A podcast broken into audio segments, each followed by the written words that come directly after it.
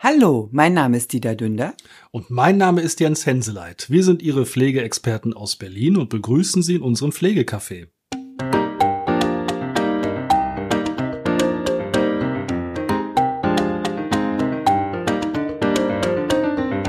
Tada, hallo. Herzlich willkommen zu einer neuen Podcast-Folge. Da sind wir wieder. Lang, lang ist es her. Naja, ein paar Wochen. Ein paar Wochen, ja, wir haben gut zu tun. wir haben gut zu tun und ähm, naja, man hört es ja überall, ne? jetzt geht's es nochmal in eine sehr angespannte Pandemiephase, ja. wo wir natürlich unternehmisch auch äh, etwas äh, ja, uns ausrichten müssen äh, und organisieren müssen. Aber nichtsdestotrotz sind wir wieder da mit einer neuen Folge. Wir wurden ja also gerade in der letzten Zeit sehr häufig angesprochen, was denn los sei, ob es keine neuen Folgen mehr gibt oder ob man verpasst hat, dass die veröffentlicht wurden. Nee, es gab keine. Es gab keine. Jetzt gibt es wieder, wir sind da. Ja. Und freuen uns, dass wir wieder da sind. Ja, und möchten heute wieder mit unserem Lieblingsthema weitermachen. Ja, Steuern sparen. Nein. Nein. Unser Lieblingsthema Pflegeberatung. Da sind wir ja äh, äh, selber, wir beide persönlich auch unterwegs und äh, insbesondere deine Mitarbeiter und Mitarbeiterinnen. Und ähm, ja, stellen immer wieder fest, dass das nach wie vor ein Brachland ist, dass die meisten pflegebedürftigen Menschen und die Angehörigen überhaupt nicht wissen, dass es eine Pflegeberatungsmöglichkeit gibt. Also ich muss wirklich mit Erschrecken feststellen, ähm, wie viele Menschen einfach in die Pflegewelt rausgelassen werden und die komplett überfordert mit den Leistungen, Leistungsanträgen äh, nicht zu Rande kommen. Dabei haben wir doch so tolle Angebote. Ja, es ist tatsächlich so. Also, wenn wir mal so einen ganz weiten Schwenk zurück machen zu unserer ersten Folge, ja. da ist es ja dieses äh, ne, Pflegeberatung, was ist das eigentlich und so. Da haben wir ja einmal uns vorgestellt und erklärt, warum wir diesen Podcast machen und was denn so die einzelnen Beratungsangebote ja. sind und äh, stellen aber immer noch ne, erschreckend fest, dass, also ich weiß gar nicht, wie vielen Leuten das nicht bekannt ist, dass die nicht wissen, wo sie sich Hilfe holen können. Und auch in den Beratungen stellen wir fest, dass selbst wenn die Leute vermeintlich schon beraten wurden, hm, also eigentlich sie gar nicht beraten wurden. Ja. Ja, oder nur oberflächlich oder also es ist wirklich äh, äh, erschreckend. Insbesondere diese äh, Mahnaktion, die im August, glaube ich, gestartet da ging ist. Das los, ja. ja. Ähm, das war ja so, dieser verpflichtende Beratungseinsatz nach Paragraph 37 SGB 11, ähm, wo Pflege, insbesondere Pflegegeldempfänger, ja diesen verpflichtenden Beratungsbesuch durchführen mussten, war ja Corona-bedingt das auf freiwillige äh, äh, Option dann umgestellt. Und dann kam aber die eine neue Corona-Regelung, wo es aus dieser Freiwilligkeit wieder rauskam und verpflichtend war. Diese Info war den Pflegebedürftigen nicht bekannt. Mhm. Aber dann kamen die Mahnbriefe, dass teilweise innerhalb von zwei Wochen bis kulanterweise vier Wochen der. Und wir hatten auch eine Woche dabei. Ach so. Ja, ja okay. Eine okay. Woche, da gab's dann so die blaue Kasse, war da so Spitzenreiter drin. Eine Woche hatten wir auch mit ja. bei. Und dann äh, haben natürlich die Pflegebedürftigen und die Angehörigen ganz hektisch angerufen, weil ja, ja angedroht wurde, dass das Pflegegeld gekürzt bzw. eingestellt wird. Und dann sind wir raus zur Beratung, äh, teilweise auch telefonisch beraten. Und ich muss mit Erschrecken feststellen, wie viel Pflegebedürftige, die teilweise schon über zehn Jahre Pflegeleistung in Anspruch nehmen, noch nie einen Beratungseinsatz hatten, geschweige denn eine Beratung nach 7a oder eine Schulung nach 45. Also nada, gar nichts. Nix, gar nichts. Also damit Sie das zeitlich mal einordnen können, bis 30. September 20 war die Freiwilligkeit. Ne? Ja. Da durfte, also musste man nicht. Und dann war es so, dass also bis Ende März 21 sollten dann, also bis Jahresende sollten Pflegegrad 4 und 5, ich sage jetzt mal ganz platt, durchberaten werden ja. und ne, im ersten Halbjahr dann 2 und 3. Und dann ist es aber irgendwie kommunikativ äh, von den Ka oder die Kommunikation seitens äh, der Gesetzgebung und der Kassen Richtung Versicherte, ja. dass das passieren soll, hat irgendwie nicht so richtig funktioniert und das mhm. geht irgendwie allen Kassen so. Wir haben alle Kassen dabei gehabt, was dann dafür sorgte, dass eben im Sommer die Leute angemahnt wurden. Ne? Ja. Sie müssten jetzt also ihren Beratungseinsatz fürs erste Halbjahr nachholen und so weiter. Und nur damit sie mal so eine Zahlengröße haben, also so in einem Monat 800 Neuanfragen, die keinen anderen gefunden gefunden haben, mhm. das war erst der Anfang. Ja. Und da haben wir dann eben, ne, ploppte das überall auf, dass eben, also sehr auffällig auch bei einer großen Kasse also ganz viele dabei waren. Ich selber habe es gesammelt, waren über ja. 80 Fälle gewesen, ähm, die innerhalb von zehn Jahren noch, noch nie, nie ja. eine Beratung erhalten haben. Ja, und mir ist aufgefallen, gerade Menschen mit Migrationshintergrund, die äh, äh, haben überhaupt keine Beratungsleistung bekommen. Stellt sich natürlich für mich die Frage, warum? Warum ja. gerade diese Gruppe, auch äh, äh, ganz viele Pflegebedürftige, junge Pflegebedürftige, die noch nie eine Beratung in Anspruch genommen haben, die seit Jahren, Jahrzehnten bestimmte Leistungen gar nicht kennen, die das selber aus eigener Tasche sozusagen bezahlt haben, klassische Pflegehilfsmittel zu ja. Verbrauch äh, ähm, oder Verhinderungspflege, ist denen nie bekannt gewesen und ich sag mal jetzt ganz platt, die krepeln sich durch ihre Pflegebedürftigkeit und organisieren Hilfen, äh, finanzieren das selber, obwohl es ganz tolle Pflegeleistungen gibt, die das dann entsprechend kompensieren können. Ja, und wir waren natürlich nicht untätig und wollten rausfinden, was ist da schiefgelaufen, haben dann äh, besagte Stellen angeschrieben und bekamen dann als Antwort, also wenn da welche wären, die, sollen wir, die soll, sollen wir die zu den Pflegestützpunkten schicken.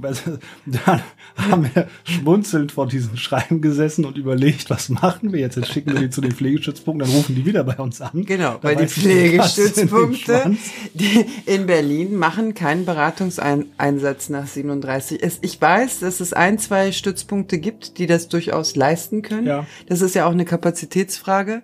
Aber äh, ja, also. Wir saßen schmunzelnd da. Es war schon lustig, die Antwort zu kriegen. Ach, wenn da welche sind, die noch nie hatten, schicken sie die mal zu den Pflegestützpunkten. Genau, weil wir haben zu. Und die kam aber, also so, das muss man dazu sagen, die kam aber vorher über die Pflegestützpunkte zu ja. uns. Ne? Also ja. das war so, ähm, wir haben, also man hat, glaube ich, auf äh, der Kassenseite nicht so ganz verstanden, äh, ja. was wir eigentlich mitteilen wollten. Und ähm, Na, ich finde es auch interessant. Äh, ähm, ich habe ähm, unter meinen Kunden, die ich berate, auch äh, äh, ganz, ganz toll informierte, die ganz strukturiert Ordner haben und sich über alles informieren. Auch die sagen, na Mensch, ich kannte die Leistung gar nicht. Ja. Aber in jedem Bescheid, in dem ersten Bescheid gibt es so eine Art Infoblatt oder manche Kassen schicken so eine Infobroschüre, wo ja alle Inhalte, alle Leistungen grob beschrieben sind. Und das ist dann, ja, wir haben sie doch informiert. Also ja. diese Aussage wird ja dann auch getroffen. So nach dem Motto, jeder muss sich dann irgendwie selber informieren. Und nein, die Pflegebedürftigen und die Angehörigen haben einen Anspruch auf eine Pflegeberatung. In verschiedensten Formen gibt es ja diese Möglichkeit und das soll denen auch entsprechend unterbreitet werden. Und gerne auch über die Pflegestützpunkte. Also ich habe da echt ganz, ganz tolle ja. Pflegestützpunkte, die richtig, richtig toll, akkurat beraten. Und dann äh, äh, schließt sich der Kreis dann auch durch unsere Beratung. Also dass äh, äh, die Beratungsstellen existieren, die Pflegestützpunkte existieren, äh, die Pflegebedürftigen müssen nur informiert sein, dass es diese Stellen gibt, wo sie sich hinwenden können. Ja, und das ist ja nicht der Fall. Das Lustige ist ja, dass man in dem Beratungseinsatz darauf hinweisen soll, ne, dass es die ja. Pflegestützpunkte gibt und dass es eben auch die 7a-Beratung gibt. Und man muss sich das ja mal vorstellen, dann kriegt man da so ein Schriftstück, wo dann in Schriftgröße 8 mhm. äh, auf fünf Seiten geschrieben wird, welche Leistungen einen zustehen. Und wir hatten das Thema ja schon oft gehabt. Man stelle sich vor, man ist dann äh, über 70, über 80 und kriegt dann eben ein Pamphlet zugeschickt, wo dann auf Seite 5 draufsteht. Und denken Sie übrigens daran, wenn Sie jetzt äh, einen Pflegegrad haben und keinen Pflegedienst in Anspruch nehmen bei Pflegegeldbezug, müssen Sie so und so oft sich beraten lassen. Und dann steht da drin Pflegeberatung nach Paragraph 37. Also ganz ehrlich. Ja, ja also das ist, äh, ich finde es so toll. Äh, die meisten haben ja mittlerweile Seiten in einfacher Sprache. Hm. Wo wirklich so hm. ganz in einfachen Sätzen und die finde ich gut. Und das sollte man als Grundlage nehmen für das, was dann in diesen Bescheiden mit drin steht, damit es auch jeder versteht. Und was ich immer wieder feststelle, es gibt ja ganz viele pflegende Angehörige, die topfit sind und es gibt auch mittlerweile viele Pflegebedürftige, insoweit sie keine kognitiven Einschränkungen ja. haben, die auch topfit sind und sich im Internet belesen können. Das Problem, was wir ja aber im Internet haben, ist, dass man auf Seiten stößt, die eben auch Jahrhunderte alt sind. Mhm. Also aus dem 18. Jahrhundert, ne? Internet 1.0. nein, nein, also das ist schon verständlich, was ich meine. Das ist damals, war es eben so, dann wurde vor fünf Jahren irgendwas ins Internet geschrieben, in irgendeinem Forum, so, dann stolpern die da drüber und sagen, ja, aber, da ja. steht doch so und so. Ja. Naja, haben sie mal geguckt, wie alt das ist und so, das ist nicht mehr ganz aktuell. Und das sorgt eben überall für Verwirrung. Und ich finde, es muss doch möglich sein, wenn jemand einen Pflegegrad kriegt, dass der mit dem ersten Schreiben, insofern er dann nicht schon Anspruch auf eine Pflegeberatung erhoben hat, allein schon nur, wenn jemand bei der Kasse anruft und was von Pflege erzählt, dem sofort eine Pflegeberatung angeboten wird und Ich höre sie schon schreien, die dann sagen, ja, aber es passiert doch. Nein. Ich mache mir oft den Spaß, wenn ich solche Sachen höre, dass ich selber rumtelefoniere und als Kunde nachfrage und ich kriege auch keine Pflegeberatung angeboten. Und das betrifft verschiedenste Kassen. Deswegen, es kommt dann auch noch darauf an, ob man auf geschultes Personal trifft in den Callcentern, die dann tatsächlich fit sind und einen das anbieten. Und ich finde, dann müsste es eben so sein, wenn jemand einen Pflegegrad kriegt, spätestens mit dem Bescheid, eine DIN A4-Seite, fett geschrieben, dass man es lesen kann, dass es verständlich ist. Im Übrigen, Ihnen steht eine Pflegeberatung kostenfrei zu. Wenn Sie eine haben möchten, rufen Sie uns bitte an. Aber ganz ehrlich, im Gesetz steht es drin. Das ist nochmal nachgezurrt worden, dass sogar innerhalb von 14 Tagen sogar mit namentlicher also Nennung der, ja. der beratenden Person der Pflegebedürftige, der Angehörige dazu eine Information bekommen muss. Das steht im Gesetz drin. Okay. Die Information geht ja auch raus. Okay, sagen wir mal, da haben wir es verschlafen, versäumt, wie auch immer. Dann kommt ja der nächste Step, die MDK-Begutachtung. Der medizinische Dienst hat die Verpflichtung, in der Begutachtung auch Empfehlungen zu äußern und unter anderem auch Empfehlungen zu einer 7a-Beratung zu äußern. Es gibt durchaus auch äh, Gutachter, Gutachterinnen, die das machen, aber es ist äußerst selten, dass das im MDK-Gutachten steht. Okay, jetzt haben wir das auch erledigt, da haben wir es auch verschlafen und haben die Information nicht äh, äh, weitergeben können. Dann kommt der Bescheid. Dann hätten doch die Kostenträger mit dem Bescheid die Möglichkeit, den Kunden dann nochmal darauf hinzuweisen, falls die Beratung noch nicht stattgefunden hat. Und da kommt wieder diese Infobroschüre, na, wir haben doch diese 27, 27, 27 Seiten Pamphlet geschickt, da hätten sie es doch lesen können.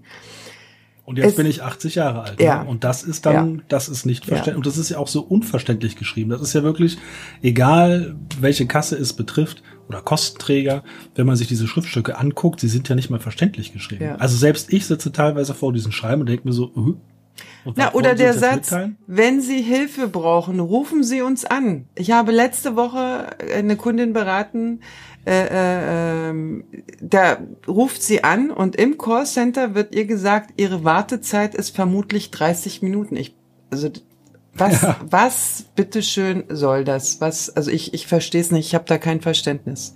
Nee, und das ist eben genau das Problem. Ne? Es ist, äh, also es betrifft ja äh, immens viele Menschen und man kriegt das ja auch im Kollegenkreis mit. Das ist, das ist ja bundesweit überall das gleiche Problem, dass eben die, die Kommunikation in Richtung der Betroffenen von vielen Institutionen einfach grottenschlecht ist. Ja. Das muss man einfach so sagen. Und dann gibt es ganz viele Vorreiter, Mitstreiter, die eben versuchen, wunderbare Aufklärungsarbeit zu leisten. Die erreichen natürlich auch nicht jeden, das ja. ist völlig klar. Ja. Deswegen sind eben die, die dafür zuständig sind, verpflichtet ja worden, die Leute darauf hinzuweisen und anzubieten. Mhm. Und ein Schelm, wer Böses dabei denkt, aber es kommt ja darauf an, wie ich es anbiete. Ja, es gibt ja kleine, tatsächlich kleine Betriebskrankenkassen, die quasi mit dem Antrag schicken, die ja schon den Pflegeberater mit. Ja. So. Ja. Und dann gibt es eben äh, große Kassen, wo man denkt, da müsste es eigentlich funktionieren, wobei je größer der Laden, desto schlimmer wird's ja eigentlich da ist das so, da haben, wie gesagt, Leute zehn Jahre lang, mhm. zehn Jahre lang wurden ja. die nicht mal darauf hingewiesen, nicht angemahnt, ja. nichts, gar nichts, dass sie zumindest den Beratungseinsatz in Anspruch nehmen müssen. Ja. Und das finde ich dann schon ziemlich fragwürdig. Ja, also wie du sagst, ich hatte wirklich den Luxus, bei einer Kasse tätig zu sein, die äh, die Beratung, also das war wirklich der Prozess. Der Kunde ruft an, sagt Pflege, es landet sofort in der Pflegeversicherung, beim, beim, beim Sachbearbeiter, Kundenbetreuer in der Pflegeversicherung und das erste, was angeboten wird, eine Pflegeberatung. Und das, das hat funktioniert. Also wir haben es bewerkstelligt bekommen, obwohl es eine bundesweite Kasse war. Wir haben es hinbekommen. Ja. Also es, es funktioniert. Und die weißen Flecken, die existieren, die sind ja auch kompensierbar. Es gibt ja auch externe Dienstleister, die dann für Kassen tätig sind, die diese weißen Flecken dann versorgen können. Also die Struktur ist da. Sie muss einfach nur genutzt werden. Ja, und das wird sie offensichtlich nicht. Also zumindest das, was wir von den Kunden gespiegelt kriegen. Und das ja. sind ja noch nicht wenige. Ja. Und also dazu auch ein Beispiel, was da so auch kommunikativ äh, schief läuft, wenn Kunden von einem Pflegestützpunkt zum Beispiel an, also äh, kriegen eine Liste, wo ja. es heißt, hier können Sie sich hinwenden, die rufen bei uns an, die machen bei uns einen Termin und der Kunde, warum auch immer, mit der Kasse telefoniert, irgendeine Frage hat und dann da erzählt, ja, demnächst gibt's ja mit der und der Firma dann ein Beratungsgespräch und der Kundenberater dann am Telefon sagt, um Gottes Willen, also das ist ja eine Ramschbude, da müssen Sie aufpassen, äh, da gehen Sie mal gar nicht hin und der Kunde dann bei uns anruft und den Termin absagt und sagt, die Kasse hat gesagt, ich soll nicht zu Ihnen hingehen. Mhm. So. Und das aber als anerkannte Beratungsstelle, schwarz auf weiß. Ne? Ja. Und ähm, also ich weiß nicht, was da los ist. Und das, naja. ich habe das auch schon von Kolleginnen und Kollegen gehört, dass die da, also das, das beste Beispiel jetzt gerade ist, dass eine Kollegin, die etwas weiter weg aus Berlin unterwegs ist, äh, sich äh, gemeldet hat und erzählt hat, dass sie also mehrere Kunden und Kunden unterstützt und auch voll mit per Vollmacht die also bei den Kassen unterstützt. Und die eine Kasse, die jetzt alle Vollmachten gekündigt hat und geschrieben hat, die erkennen wir alle nicht an, sie können nichts mehr machen und das rückwirken seit Juni. Okay. Und die Versicherten auf einmal aufgeschmissen sind. Da frage ich mich, was ist da los? Was Wie hoch war der Wickeltisch, von dem wir gefallen sind? Was ist da für ein juristischer Hintergrund? Ja, also das, das ist, würde mich auch mal interessieren. Das, das ist, das ist gruselig. Das ja, und das, ist, das ist so, das ist jetzt so in, in, in diesen Pandemiezeiten. Ich habe das Gefühl, dass also je, je, je länger die Pandemie dauert, je schlimmer die Situation wird, desto mehr drehen alle am Rad. Die Kunden werden nicht mehr informiert oder sie werden angepöbelt, sie werden unter Druck gesetzt und das muss man ja auch mal äh, die Frage in den Raum stellen. Bis zum Jahresende ist das ja noch telefonisch möglich, auf Wunsch ja. der Versicherten so. Ja. Und die Versicherten werden also oder wurden auch in einer Phase angemahnt, wo das Ganze wieder Fahrt aufgenommen hat, ihre Beratungseinsätze nachzuholen. Ja. Und ganz ehrlich, das ist eine Gruppe, die Leute sterben ja nicht nur in den Pflegeheimen, die mhm. sterben ja auch zu Hause. Mhm. Ja, und dass man da nicht nachjustiert und sagt, also hier bis äh, Jahresende setzen ja. wir die Fristen nochmal aus und ab nächstem Jahr wieder und so, dass man vergisst die Zuhausepflege in ja. dieser Pandemie ja. permanent. Ja. Permanent wird, also die Pflegeheime, Krankenhäuser, da wird die ganze Zeit drüber gesprochen. Wenn es aber um die häusliche Pflege geht und gerade durch die organisierte, durch ja. familienorganisierte Pflege, werden die komplett vergessen ja. und kriegen dann noch Mahnschreiben so und sie müssen jetzt aber, sonst kriegen sie kein Pflegegeld mehr. Genau. Da frage ich mich doch, was soll das? Ja, ja, also äh, äh, du hast absolut recht. In der ambulanten Pflege gibt's auch Personalmangel, Fachkräftemangel, also nicht nur in der stationären. Und ähm, was ganz auffällig war, dass Pflegedienste haushaltsnahe Dienstleistungen überhaupt nicht mehr, also fast gar nicht mehr äh, anbieten können, ja. aufgrund des äh, Personalmangels und ähm, Menschen, die keine Angehörigen haben, aufgeschmissen waren, weil sie keine Einkaufshilfe bekommen, weil keiner da entsprechend äh, zu Hause sauber macht. Also das sind teilweise desaströse Zustände, die in der ambulanten Pflege herrschen. Und da ärgert es mich auch, dass das äh, in der ambulanten Pflege das so überhaupt überhaupt keine Präsenz hat, was was da eigentlich los ist. Ja, gar nicht, weil ja. die Lobby ist noch zu klein. Es gibt ja schon Gruppierungen, die sich organisieren und eine laute Stimme bilden, ja. aber sie sind immer noch nicht laut genug, um dort gehört zu werden, wo es also gut ist. Ich weiß auch, dass die da mittlerweile auch gut vernetzt sind Richtung BMG, aber allein nur das Reformchen, was kam, dass eben die Sachleistung erhöht ja. wird und äh, der Rest äh, nicht, also auch das Pflegegeld nicht erhöht wurde, dass die Verhinderungspflege monetär nicht angepasst wurde, es zeigt schon diesen Stellenwert auch. Und mhm. was ja auch ist, bis zum Jahresende gelten ja noch, was wir in der letzten Folge gesagt hatten, diese Verlängerung der Corona-Maßnahmen, ja. wo ja zum Beispiel die zum Verbrauch bestimmten Hilfsmittel noch bis 60 Euro ja. bezuschusst werden. Ab Januar sind es dann 40 Euro. Die Preise für Handschuhe und so weiter, die sind ja nicht weniger die sind geworden. Nicht weniger geworden. Ja. Das hatten wir auch schon mal gesagt. Das heißt, die kriegen dann wieder weniger zur Verfügung gestellt. Und ich finde einfach, das sind so so so so Punkte, wo man ganz genau merkt, wo der Fokus der Politik liegt. Und ich bin mittlerweile so, ich denke, okay, also die wohl die Gruppe der Pflegebedürftigen ist offensichtlich keine große Wählergruppe gewesen. Wobei äh, äh, von von der politischen Seite es immer wieder gesagt wird, das ist die größte, das ist der größte Pflegedienst, die private ambulante Pflege, also die pflegenden Angehörigen, die kompensieren unheimlich viel. Wenn die wegbrechen, wer soll ja. das finanzieren? Uns ist gar nicht bewusst, was da ein monetärer Hintergrund dahinter steckt, weil wenn die alle durch professionelle Pflege gepflegt werden müssten, A, haben wir nicht das Personal dazu, die ja. Infrastruktur fehlt komplett und monetär ist das gar nicht finanzierbar. Deswegen, also Acht geben auf die pflegenden Angehörigen. Ja, zumal das ja auch so ist und das ist ja, ich krieg das im Kollegenkreis öfters mit, die sich dann darüber aufregen, wenn die pflegenden Angehörigen sagen, sie wollen eben mehr Pflegegeld haben das kann man ja nicht gleichsetzen und so weiter. Doch, es ist also viel schlimmer, finde ich, weil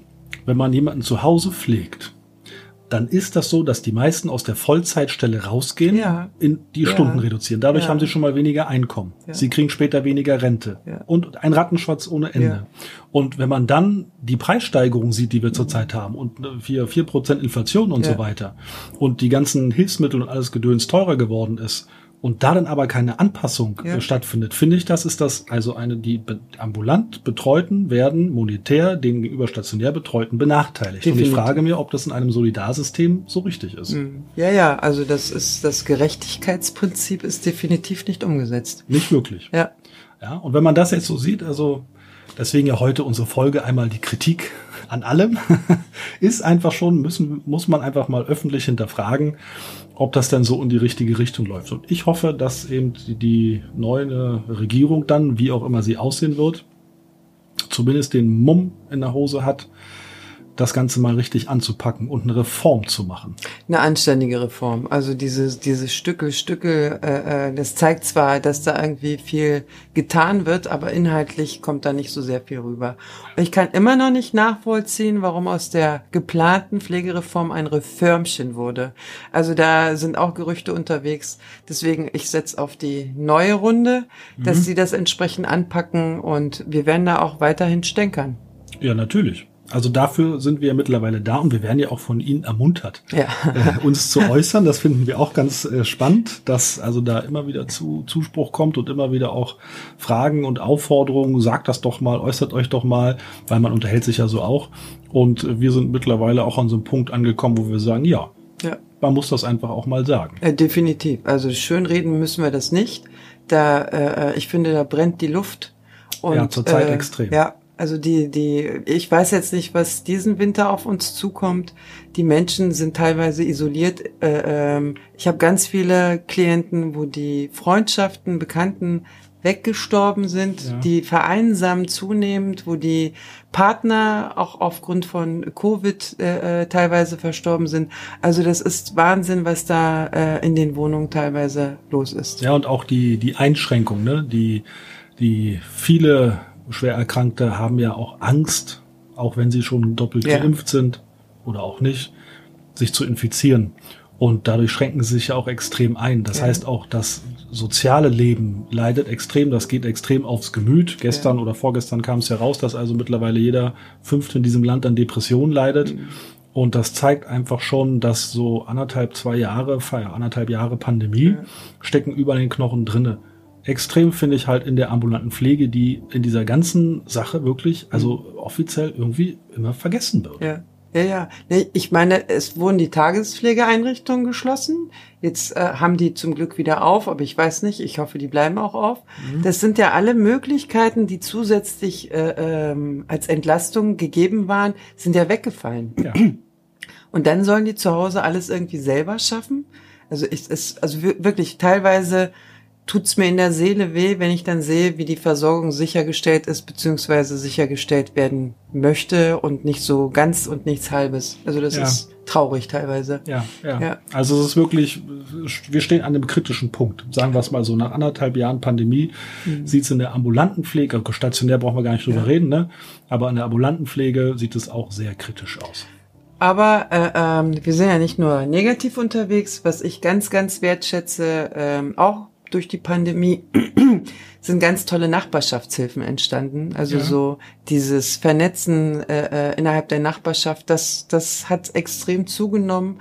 An manchen Stellen, an anderen Stellen natürlich wieder nicht. Und ähm, das gibt mir dann auch immer Hoffnung, dass es Menschen gibt, die da auch äh, äh, ehrenamtlich gerne unterwegs sind. Also vielen Dank dafür auch. Mein Ja. Respekt. Auf jeden Fall. Ja. In diesem Sinne, Ja, es ging einmal darum, kurz aufzuzeigen, Pflegeberatung nochmal, nicht? Dass Ja. das also schon sehr wichtig ist, also sollte man sich auch einfordern.